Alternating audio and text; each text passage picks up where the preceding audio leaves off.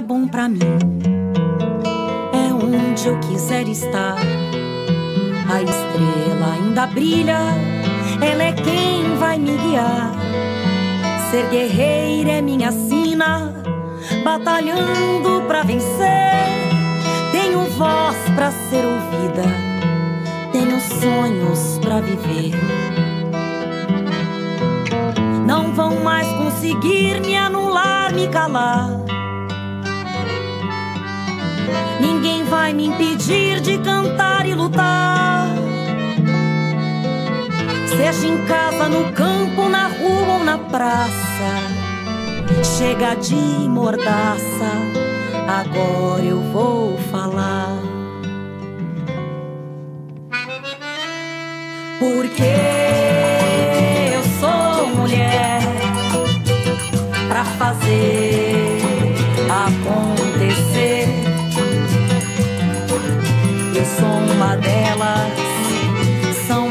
por elas, ocupando os espaços de poder.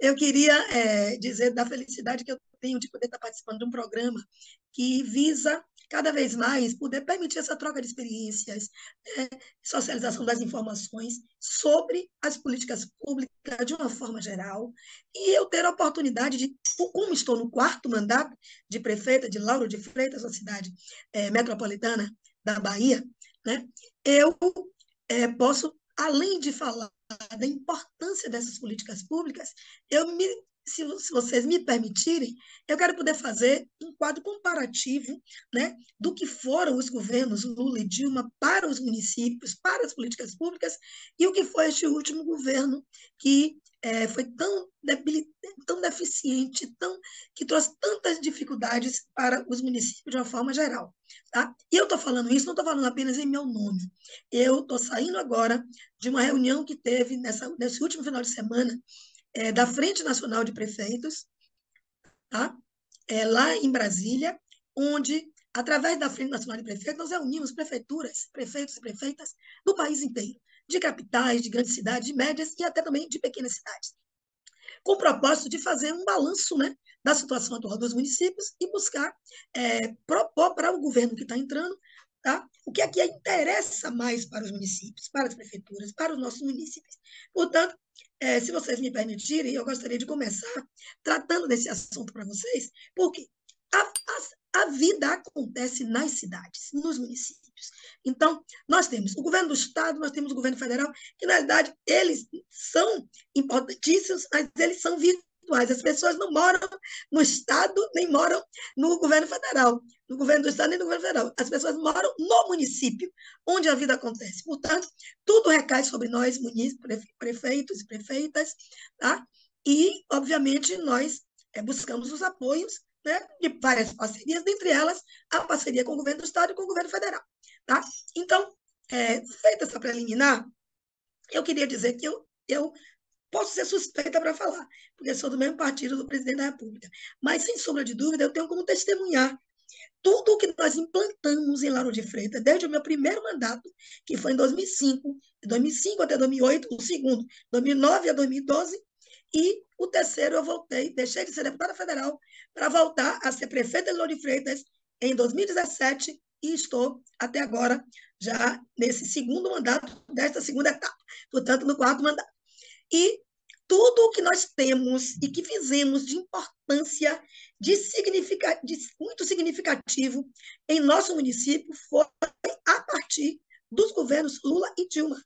E esses últimos quatro anos não teve nada de novo que a gente pudesse dizer assim, olha, essa política pública é uma política pública que interessa aos nossos munícipes. Tá? Pelo contrário, nós tínhamos subtração das políticas. E por que, que eu estou fazendo questão de falar isso para vocês? Por quê? Nós estamos entrando agora de novo no governo Lula. E é importante que nós façamos um balanço do que conquistamos lá atrás, para que a gente possa solicitar deste governo atual que entra, que não só dê sequência a tudo que ele introduziu lá atrás, eu posso falar de 2005, mas eles começaram desde 2003, tá? Mas a partir de 2005, que eu posso testemunhar, mas também tudo que pode ser feito novo que agregue mais ainda ao que já foi feito e ao que ainda se pretende fazer. Portanto, eu podia só citar aqui para vocês do que nós implantamos em Lauro de Freitas de 2005 até 2012 e outras coisas que nós ainda estamos fazendo, mas que foram de recursos conquistados lá atrás. Porque eu saí em 2012, o prefeito que entrou, ele não deu sequência a algumas ações que eu deixei fazendo com recursos federais dos governos Lula e Dilma.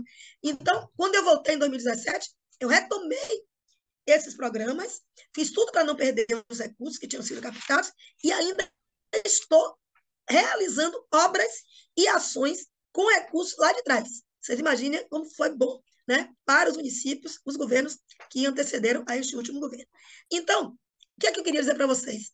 Para ser muito rápida, eu vou citar alguns programas e talvez alguns deles eu precise dar uma pontuadazinha rápida. Vou começar pelo que todo mundo gosta de falar, né? E que a gente, é, Lauro de Freitas bateu recorde é, da Bahia e quiçá do Brasil, do ponto de vista do tamanho da população de Lauro de Freitas. Na época que eu comecei, nós tínhamos 140 mil habitantes. Hoje estamos com 240 mil. Quando tínhamos 140 mil habitantes, fizemos mais de 5 mil unidades Minha Casa Minha Vida. Quando voltamos em 2017, ainda com recursos da presidenta Dilma, nós fizemos mais 2.800 unidades do Minha Casa Minha Vida. Então, só de Minha Casa Minha Vida, nós fizemos mais de 7.800 unidades do Minha Casa Minha Vida em Lauro de Freitas. Tá? Mas fizemos também ainda, fruto do governo Lula, 239 casas num programa chamado HBB, que vinha de Fernando Henrique, mas foi Lula quem implantou aqui em Lauro de Freitas e veio entregar, inclusive, a, as 239 casas em Portão, e mais 313 casas na Chácara Taiti, lá na Itinga, que era por outro programa também do governo federal, que era o, o 260.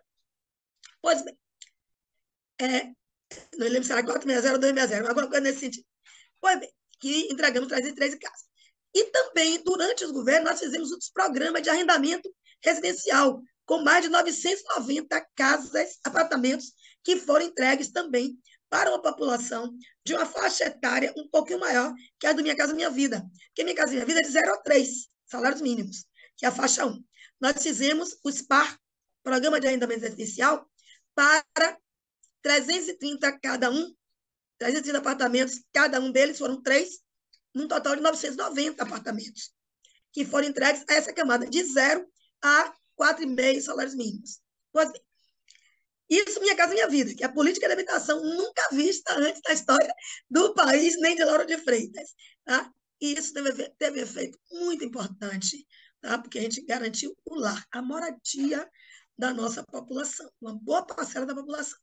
Além disso, nós também tivemos o um programa que era é, Minha Casa Melhor, onde cada um que recebeu a casa do Minha Casa Minha Vida recebeu 5 mil reais na época, lá atrás, imagina, 5 mil reais, para comprar eletroeletrônicos e eletrodomésticos para mobiliar as suas casas. E aí, eu fui convidada várias vezes para subir até o quarto andar lá do empreendimento Dona Lindu, que eu botei o nome da mãe de Lula, e botei em cada prédio o nome de uma mulher que ajudou na construção do prédio, que a gente fez curso para azulejista, para pintora, para tudo, essas mulheres ajudaram na construção, e nós demos o nome de cada prédio de uma dessas mulheres que participaram da construção. E demos também o nome Dona Lindu, a mãe de Lula, que foi em homenagem a um dos primeiros empreendimentos que foram entregues né, em 2000 e, se não me engano, 2007 ou 2008. Pois bem, então, além do Minha Casa Minha Vida Minha Casa Melhor, nós implantamos de início logo o SAMU, Serviço de Atendimento de Emergência Metropolitano, em Lauro de Freitas, que salva, salvou inúmeras vidas. Antes disso, as pessoas eram transportadas em ambulância quando tinha, quando não em carrinho de mão. E a gente implanta o SAMU e as pessoas deixam né, de perder suas vidas por falta de um atendimento imediato. Implantamos de postos de saúde de programação da família e hoje estamos com 48 equipes do PSF em 16 postos. Ampliamos para mais do dobro de postos que eu encontrei em 2005. Nós implantamos maior, o maior programa de segurança alimentar do país. Inclusive, eu fui apresentar este programa lá em Beijing, na China, em Pequim, na China, numa feira dos BRICS, né, dos países em desenvolvimento, como representando o programa, o programa de segurança alimentar do Brasil e é instituído na gestão do presidente Lula. E Lauro de Freitas conseguiu implantar aqui nós conseguimos todos os programas de segurança alimentar. Do Bolsa Família, associado ao condicionante da criança estar na escola, de estar sendo vacinada pela saúde, tá? e outras coisas mais. É, o Bolsa Família, a gente também, é, a propriedade do, da unidade habitacional era dada para a mulher, que historicamente, tanto para. Olha, o Minha Casa Minha Vida era propriedade do, da unidade para a mulher. E o Bolsa Família era prioritariamente a mulher que se cadastrava. Nada mais justo, porque as mulheres sempre cuidaram da economia do lar. Tá? Aí, nada mais justo na hora de ter um dinheirinho e de ter uma casa própria que ela ficasse fora desse bambá, né? Então, foi muito sábia essa posição do presidente Lula de garantir o Bolsa Família em nome da mulher prioritariamente e a propriedade da casa, do Minha Casa Minha Vida, também prioritariamente em nome da mulher. E na política de segurança alimentar, nós constituímos, além do Bolsa Família, que desenvolveu a economia local e garantiu o mínimo de alimentação necessário para a família, nós implantamos o restaurante popular, que até hoje, desde 2008, foi implantado. Nós até hoje servimos 3 mil refeições por dia. Antes era um real, hoje é a dois reais. Comem 3 mil pessoas no restaurante popular nosso, que fica no centro da cidade, que atende a todo mundo, inclusive de fora daqui. Salvador, Camaçari, Simoncílio, porque a gente aqui é região metropolitana. Então, como não tem que exigir que seja do município, vem muita gente de fora também comer aqui. Além disso, a comida é deliciosa, nunca teve uma dor de barriga, nenhuma queixa. Tem é, também nutricionista para poder ver a questão nutricional e tudo. Temos, além disso, a cozinha, uma cozinha comunitária num bairro populoso, porque para evitar que as pessoas tenham que se deslocar lá da Itinga, um bairro de grande população, para vir para o centro. Então, o do centro é aberto a todo mundo e o da Itinga acaba sendo limitado ao bairro, porque as pessoas do bairro já chegam cedo e acabam comendo também antes do pessoal de E temos o banco de alimentos, que além de receber alimentos doados, também nós compramos alimentos e eles fazem sopão, fazem sopas, fazem entrega de alimentos para as comunidades carentes e para as, os abrigos, né? as casas de, de convivência é, e outros, tá? para garantir a alimentação. Bom, eu estou em 15 minutos, vou correr para dar tempo. O Bolsa é, Família, ele hoje, ele durante o governo é, Bolsonaro, ele aqui foi muito reduzido, em mais de 6 mil famílias que perderam o Bolsa Família. Tá? Depois voltou o Auxílio Brasil, que não passou pelas prefeituras, que a gente nem sabe quem é que recebe. E agora, eu estava como membro da comissão de transição do tema cidades, durante a preparação do governo Lula, e fiquei apavorada com o que presenciei. Mas isso eu vou deixar mais para o final para vocês. Mas só para vocês entenderem. As políticas públicas foram completamente é, suprimidas ou diminuídas. Tanto que é, o Ministério das Cidades, que tinha sido extinto, nós, durante a comissão, a transição, nós fizemos tudo para retomar, fizemos toda uma programação de retomada desse ministério, e ainda bem que Lula aceitou nossa proposta e o Ministério das Cidades foi retomado mas tinha sido fechado durante o governo Bolsonaro. E não só fechou o ministério, como fechou praticamente os programas sociais. Tá? Em relação à Minha Casa Minha Vida, ele não fez uma casa chamada Verde Amarela para as famílias de baixa renda, para a camada 1. Usou o nome Casa Verde Amarela para fazer financiamento através de fundo de garantia para famílias que tinham renda maior de seis salários mínimos. Não fez uma unidade habitacional para as famílias mais carentes da faixa 1 no Minha Casa Minha Vida. Olá, eu me chamo Iris Maria, ah, sou uma jovem mulher feminista e estou prefeita na cidade de Apuiarés, no estado do Ceará. Minha, minha trajetória até chegar nesse lugar se deu muito no movimento sindical de trabalhadores e trabalhadoras rurais, então minha militância política sempre se deu nesse espaço de organização da classe trabalhadora. E ao tempo em que eu militava nesse lugar, nós fomos nos organizando também dentro da política, o que me trouxe nesse espaço do executivo da minha cidade, mesmo sem eu ter talvez nunca me imaginado nesse lugar. Eu fui nessa última eleição a, a única mulher eleita pelo Partido dos Trabalhadores no estado do Ceará, e eu sou, estou hoje a primeira mulher a assumir o executivo da minha cidade. Então, É, isso traz algo muito importante para mim, que é a participação mais efetiva das mulheres no espaço da política, nos espaços de decisão, de poder, mas também traz um desafio muito grande. Minha cidade tem 66 anos de emancipação política e pela primeira vez tem uma mulher à frente do executivo. Então, todos os dias a gente já enfrenta desafios grandes por ser mulher e ainda nessa sociedade que em meio a todos os avanços, a gente ainda enfrenta muitas dificuldades, porque é uma sociedade que ainda se apresenta muito, muito forte à desigualdade nas relações de gênero. Na, no espaço da política partidária, eu, eu afirmo que talvez de todos os lugares que as mulheres vêm ocupando, na política partidária ainda seja o lugar onde nós encontramos mais desafios, porque historicamente foi construído esse lugar como um lugar dos homens. Então, você está ocupando esse, esse lugar é, nos desafia todo dia. Parece que a gente precisa estar provando de que nós podemos, de que a gente é capaz. Então, é, além de ser mulher, ser trabalhadora, uma agricultora, então ocupar esse espaço me deixa muito feliz, mas me desafia todos os dias a buscar fazer, e é o que eu venho fazendo diariamente, trazer uma, um modelo de gestão participativa, comprometida com as, com as demandas coletivas da população. E assim eu venho fazendo esse, esse mandato do Partido dos Trabalhadores, também pela primeira vez que o Partido dos Trabalhadores ocupa o executivo na minha cidade. Então, é, é muito desafiador, mas é muito prazeroso também estar ocupando esse, esse lugar. E aí eu recebi o convite de poder vir aqui nesse, nesse coletivo conversar, passar um pouco para vocês sobre a experiência do programa Bolsa Família no meu município, trazer algumas questões referentes, inerentes a esse, a esse programa.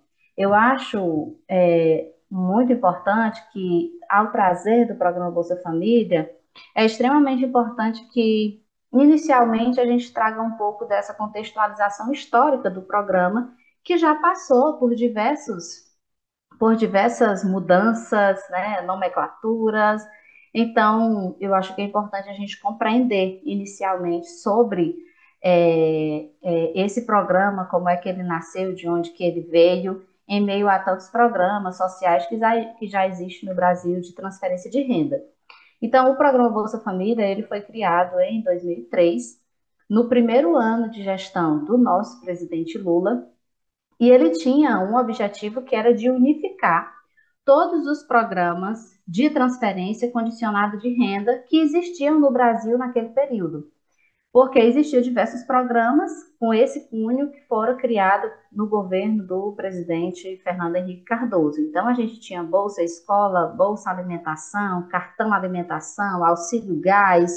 E aí, a intenção do governo Lula, naquele momento, era de fato fazer uma unificação desses programas de transferência de renda que já existia, transformando em um único programa mas que tivesse também uma, um, objetivo, né, uma intencionalidade mais clara, fazendo a unificação de todos.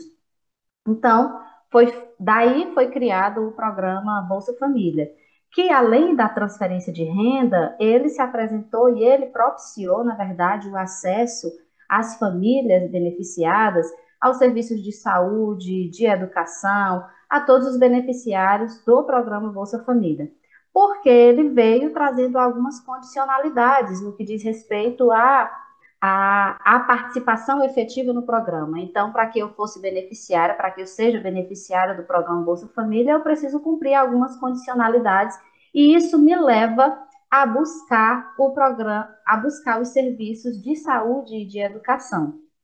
Então, isso proporcionou também uma articulação do, do programa Bolsa Família com outros, com outros programas oriundos de outras secretarias, mais diretamente saúde e, e educação. Então, todas as crianças e jovens que estão na idade escolar, eles devem estar matriculados, frequentando regularmente a escola, e toda a família deve estar em dias com, a, com as questões relacionadas à saúde, à vacinação das crianças. Então, isso foi trago como uma condicionalidade para estar, né, ser beneficiária do programa Bolsa Família.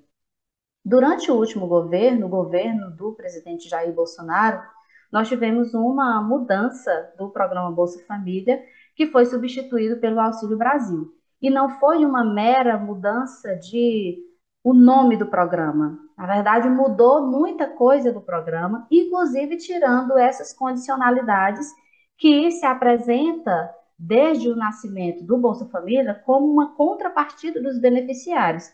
Com essa mudança no governo Jair Bolsonaro, Bolsonaro acabou essa contrapartida dos beneficiários no que diz respeito a, essa, a esses serviços de saúde e educação e que acaba se transformando em condicionalidades para estar beneficiada do programa. Então, com essa mudança, cada família recebia o valor unificado de 600 reais, independente da composição familiar, e sem haver a obrigatoriedade de cumprimento de nenhuma condicionalidade para estar no programa. O que eu avalio que foi algo muito ruim, é porque a gente tinha todo isso, incentivava as condicionalidades da saúde e educação, incentivava as famílias a buscar os serviços desse, tanto de saúde quanto de educação, mas a gente tinha mais facilidade, inclusive, com relação à vacinação das crianças. Hoje a gente já encontra diversas crianças com vacinação atrasada, a evasão escolar aumentou, e aí não foi só fruto da pandemia, é claro que a pandemia também trouxe isso muito forte, mas isso acabou sendo também, não é que foi um incentivo, mas as famílias elas, elas acabaram não se preocupando tanto em acompanhar os filhos no que diz respeito à educação, porque já não era mais uma condicionalidade de fazer parte do programa. Então, a manutenção do programa Bolsa Família, é, na minha avaliação, ela é, ele é assim, é quase que uma forma de evitar uma convulsão social, entendendo que o Bolsa Família ele tirou 45 milhões de brasileiros da miséria. No meu município, eu tenho um índice alto de famílias em vulnerabilidade social, em extrema pobreza, que desde a sua criação, esse programa veio dando, veio dando um suporte extremamente importante nessas, nessas famílias. Então, é diante desse entendimento que o próprio presidente Lula ele fez a sua última campanha com foco no programa que voltou novamente a se chamar Bolsa Família agora a partir do momento em que ele assume a presidência do Brasil. Então, retoma-se o Bolsa Família, trazendo novamente é, essas questões que estavam muito lá no seu nascedouro, essa, essa interligação com os serviços de saúde e de educação. Então, hoje nós temos um novo Bolsa Família, que traz algumas questões que estavam lá quando nasceu em 2003, mas que traz também outras novidades e que os municípios estão, nesse momento, é, entendendo melhor do programa para ir também dialogando com as famílias beneficiárias. Então, o novo Bolsa Família, ele volta a operacionalizar o sistema de condicionalidades, onde exige a frequência escolar, a vacinação, e ele também tem o foco na atualização do cadastro único e integração com o Sistema Único de Assistência Social, SUAS, com uma busca ativa para incluir quem está fora do programa e a revisão dos benefícios com índice de irregularidades. Hoje, os municípios, eles estão aí com um desafio enorme no que diz respeito à atualização dos dados, a, a fazer a revisão de benefícios, porque, infelizmente, a mudança ocorrida no governo do então presidente Jair Bolsonaro ocasionou uma, uma série de, de, de questões que hoje a gente precisa retomar junto às famílias que estão beneficiárias do programa, desse programa. Então, de fazer atualizações, de buscar inconsistências ou irregularidades nas informações, e é, fazer uma, uma, uma busca ativa para garantir uma atualização dos cadastros. Então, daqui a pouco a gente chega no cadastro único e aí já traz essa necessidade né, de de, de fazer atualizações a cada, a cada dois anos, porque a composição familiar muda, porque a renda daquela família muda, então em dois anos pode acontecer muita coisa. E a base de dados para o programa Bolsa Família é o cadastro único. E aí a gente chega agora, a partir de um, trazendo, mesmo que rapidamente, essa contextualização histórica, trazer agora sobre o cadastro único e também essa perspectiva de, de retomada, porque o cadastro único ele passou por um período de transição entre, esses, entre os dois programas. Então, programa Bolsa Família, que depois foi substituído pelo Auxílio Brasil e que agora novamente se adaptará às novas norma normativas do novo Bolsa Família. Então, essa mudança entre, entre os governos ocasionou também mudanças dentro do programa que vai de encontro com o cadastro único, porque, como eu disse, é a principal base de dados existente hoje, talvez até assim, eu possa dizer que a, a maior base de dados existente no Brasil para pensar programas sociais, para pensar políticas públicas, esta base é a base do cadastro único, mesmo ele sendo um cadastro que é autodeclaratório. Mas é a, a principal base que a gente tem, que os governos têm para pensar programas e políticas públicas, em especial para as famílias é, mais pobres, para as famílias que estão em vulnerabilidade social. Então, durante o período em que vigorou no Brasil o Auxílio Brasil, não exigia as contrapartidas dos beneficiários no que diz respeito às condicionalidades relacionadas à saúde e à educação e não havia uma unificação dos sistemas dos sistemas federais. Essa essa é, essa unificação dos sistemas em que você coloca uma informação aqui no cadastro único e se você der uma outra informação lá em um programa há esse cruzamento de dados. Né? Então essa unificação dos sistemas federais ela também não não existia nesse período. Queria trazer também dados do novo Bolsa Família. Essa semana começaram os primeiros pagamentos dentro é, das novas propostas é, do governo Lula. E muito interessante aqui um, dado que 20 milhões de famílias, é, cerca de 81% né, das famílias são as mulheres é, responsáveis né, pela, pela meu Deus. Vou voltar aqui. Vem. Então, essa semana nós tivemos uma, uma notícia muito boa. Começaram os primeiros pagamentos do novo Bolsa Família.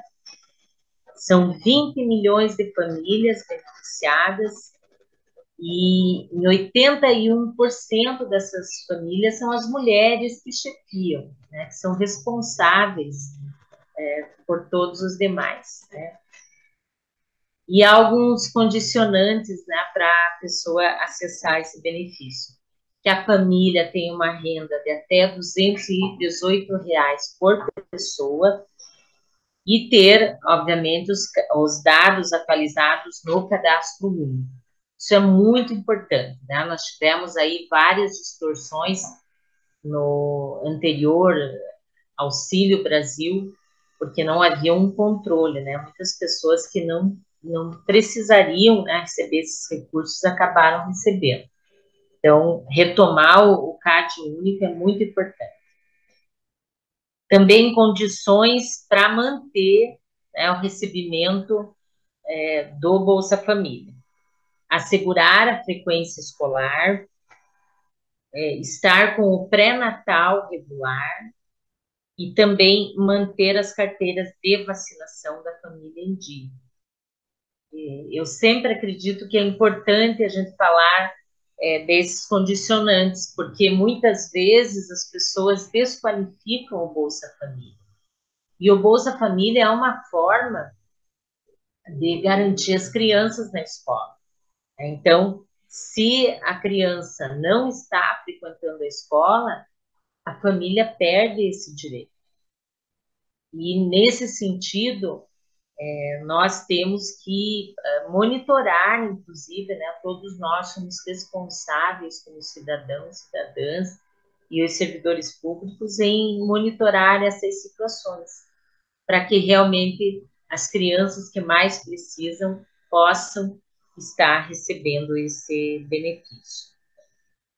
E com todo o debate anti-vacina também, então esse critério da manutenção das carteiras de vacina em dia, ele é muito importante, né? Nós estamos tendo aí o retorno de várias doenças que já estavam praticamente eliminadas, né, voltando, sarampo, por exemplo, né, um absurdo, os índices aí que nós temos atingido dessa doença. Então, é uma condicionante muito importante também.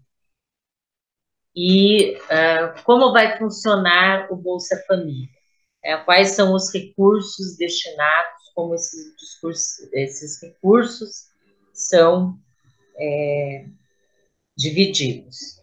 Primeiro, cada família tem o direito a 600 reais mensais e 150 reais por criança de até seis anos. Tá? Pelos dados aí do governo federal, nós temos cerca de 8,9 milhões de meninos e meninas nessa faixa etária. Então, é muito importante ter mais esse recurso garantido para as famílias. E com essa ampliação, nós teremos só nessa destinação para as crianças de até seis anos um investimento de 1,3 bilhão do governo federal.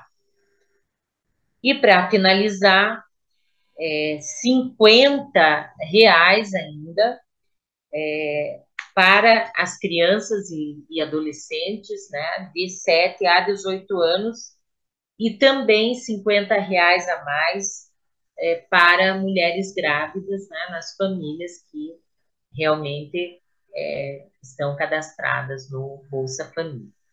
Então, uh, são esses elementos que eu julguei importante é, para trazer aqui para vocês. Espero que é, tenha contribuído para que nós tenhamos dados importantes para dialogar, para conversar com as pessoas e mostrar né, quais são as prioridades do nosso governo, do governo Lula. Um grande abraço.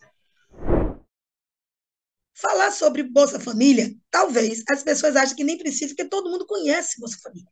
Mas talvez o que, talvez o que vocês não saibam é que, em novembro de 2021, quando tiver início os pagamentos do novo programa, em substituição ao Bolsa Família, eram, na realidade, 43,66 milhões os integrantes de famílias beneficiadas. Olha só o número: 43,66 milhões de integrantes. Você sabe quanto agora, depois de tudo isso, estavam registrados como recebendo Bolsa Família? Apenas 21,9 milhões de famílias, é nem de integrantes, de famílias. Muito poucos, muito poucos, tá? Pois bem, então vamos lá. Segundo o cadastro único, tá? O governo federal, em maio de 2022, teve um registro de 17.820 famílias registradas como extremamente pobres, pobreza extrema.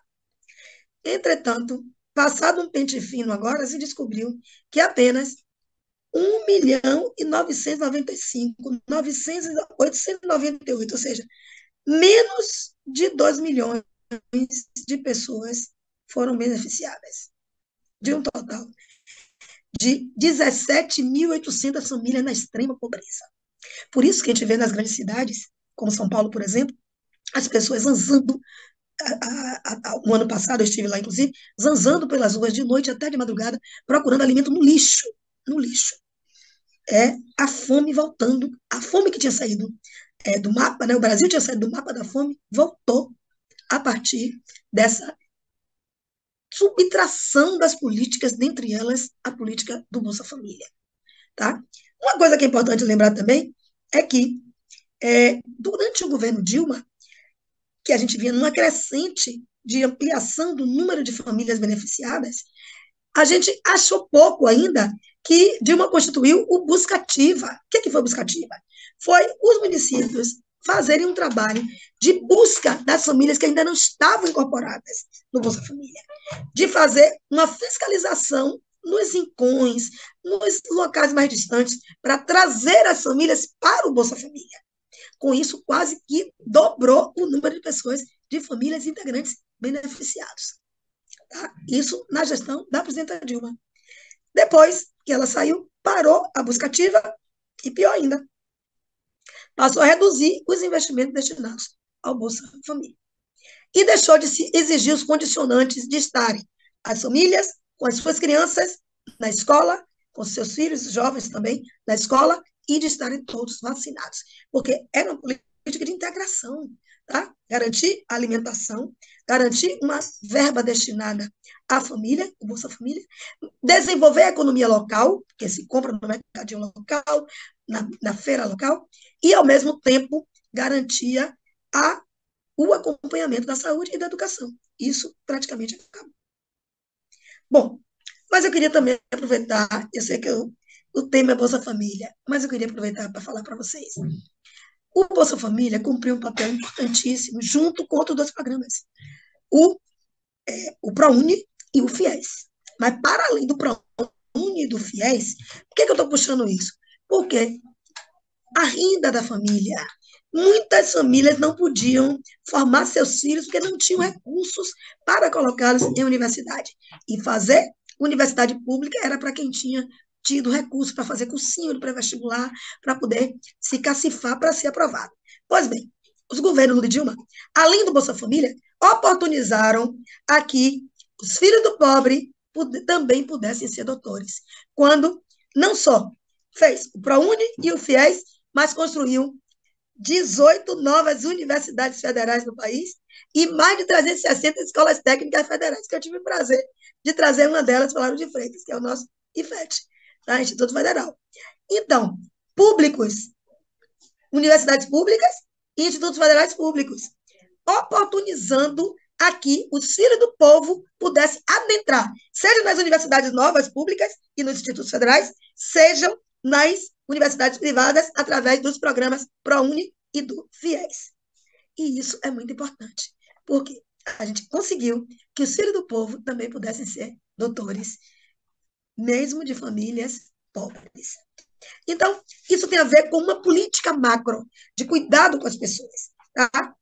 Não basta só alimentar. É importante, ninguém vive sem alimento, mas é preciso educar. E, além disso, foram construídas muitas creches e muitas escolas públicas, tá? não só de segundo grau, mas também de primeiro grau. Portanto, os investimentos na educação, na segurança alimentar, na habitação, na saúde, foram fundamentais para que nós pudéssemos hoje ter a nossa população numa condição melhor de vida. Mas passou por um perrengue, por um momento difícil, mas nós vamos voltar tá? a ter muito mais programas que garantam não só a condição digna de vida, mas também a condição de conhecimento, tá? Porque é uma coisa que não nos tiram, tá? É o conhecimento adquirido. E, portanto, vamos juntas, mulheres. Eu quero mais uma vez falar com vocês o quanto é importante que vocês participem. Eu quero saber quais são as experiências que vocês têm, porque a gente está sempre aprendendo. E eu quero poder trocar experiências do que deu certo, que está dando certo em Lauro de Freitas. Porque, eu repito aqui, copiar o que presta nunca fez mal a ninguém, tá? E a gente tem que fazer isso, é para a gente se ajudar coletivamente. Muito obrigada a vocês. Vamos retomar o Bolsa Família, né? Cada vez ampliando mais. Vamos retomar Minha Casa Minha Vida e as políticas educacionais e as políticas de saúde né? nos nossos municípios, nos nossos estados e no Brasil. O Brasil da esperança e da realização. Grande abraço. Olá, eu sou a professora Josete, vereadora em Curitiba pelo Partido dos Trabalhadores, sou filiada ao PT desde 1990 e sou professora da educação básica, é, professora da rede municipal de Curitiba. Sou sindicalista também, essa é a minha origem, né? Fui da direção do nosso sindicato aqui em Curitiba e a partir né, de um debate coletivo é que é, eu acabei entrando é, na, na carreira política, né? saí candidata em 2004 e, e estamos agora no nosso quinto mandato como vereadora. Então, essa é a minha trajetória. Então, é desse lugar que eu me coloco é, para discutir com vocês, para trazer algumas informações. É, como mulher, nós sabemos todas as dificuldades que, que temos para superar as barreiras da sociedade, que é machista, que é patriarcal, e onde é, ainda a igualdade entre homens e mulheres não está presente. É, ainda são os homens que ocupam a grande parte dos espaços de poder, seja numa empresa privada, seja no executivo, nos legislativos. Então, nós precisamos de políticas públicas para que é, tenhamos as mesmas oportunidades que os homens têm. E eu gosto sempre de falar que nós não queremos ocupar o lugar dos homens, nós queremos ocupar o nosso lugar. Nós somos quase 52% da população brasileira, e se nós nos reportarmos é, aos parlamentos, né, não chegamos nem a 15% de mulheres ocupando esses espaços. Então, tanto ah, na política como nos cargos do poder público, mas mesmo é, quando nós tratamos de empresas privadas, as mulheres elas ainda é, precisam né, ter a garantia né, dos mesmos direitos. E foi nesse sentido que no dia 8 de março, é, o nosso presidente Lula é, lançou né, é, diversas ações vinculadas ao Ministério das Mulheres. Mas o que eu acho bem interessante é que essas ações elas estão articuladas com os mais diversos ministérios e é nesse sentido é, que nós avançamos, porque o Ministério das Mulheres ele não vai é, conseguir avançar tendo ações isoladas. Nós vamos garantir políticas públicas efetivas é, tendo essa ação né, é, com todos os ministérios, essa ação interministerial. Uma das questões que o presidente Lula anunciou como um programa, né, como uma ação do, do governo federal, é, foi a, a, assinatura de um, um projeto de lei que estabelece a igualdade salarial entre homens e mulheres que exercem a mesma função no trabalho. É, então, esse é um compromisso que o presidente já trouxe durante a campanha eleitoral e que agora é, vai ser, é, esse projeto será encaminhado para é, o Congresso Nacional e nós entendemos que é um grande avanço. É, no setor público, as carreiras são idênticas, os salários são iguais, mas na iniciativa privada, nós sabemos que, ah, principalmente nos cargos né, de maior poder, na hierarquia de uma empresa, é, muitas vezes as mulheres fazem o mesmo trabalho, ocupam o mesmo cargo e o seu salário é bem menor. Então, acredito que esse foi um, um aspecto que, que, traz né, possibilidades é, de construir essa igualdade entre homens e mulheres. Outra discussão que, que foi pautada para esse 8 de março foi o combate ao assédio e à violência, tão presentes na vida das mulheres. Então, é, a medida né, colocada pelo presidente Lula é que é, nós vamos fazer o enfrentamento dessa violência, né, do assédio é, em relação às mulheres, é, no sentido é, de ratificar a Convenção 99 da OIT, né, que é, é, é, que trata da eliminação da violência e do assédio no mundo do, do trabalho. Então, a OIT, é, esse tratado internacional que foi criado em 2021, né, portanto é recente, é, ele estimula os países a adotarem essas políticas né, de prevenção à violência e de punição à agressão no ambiente de trabalho. Tá? É, esse é um tema que também né, é, leva é, em grande medida, a superação da, da desigualdade. Nós sabemos que o assédio é, sexual e moral ele ainda é muito presente é, é, nos espaços de trabalho.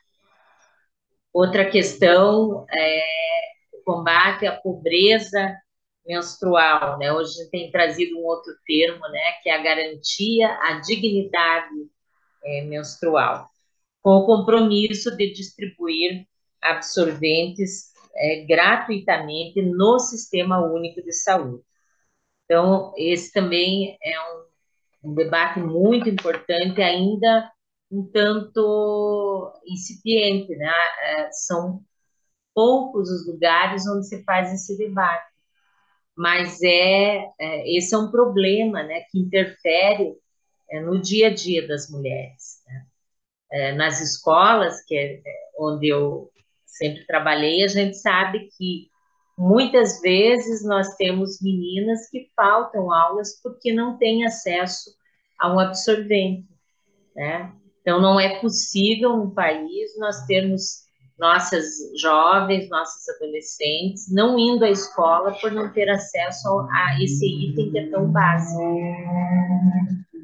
Outra questão é, que avança né, nesse pacote que o presidente colocou é a cota para vítimas de violência é, em ah, contratações do poder público. Então, é garantir que 8% da mão de obra para mulheres é, se destine às mulheres vítimas de violência. Grande avanço aí também porque para superar a violência as mulheres têm que ter autonomia econômica. Muitas vezes as mulheres se submetem à violência porque não têm alternativa, é, pensam nos seus filhos, nas dificuldades que elas podem ter quando, é, enfim, resolverem romper um relacionamento abusivo.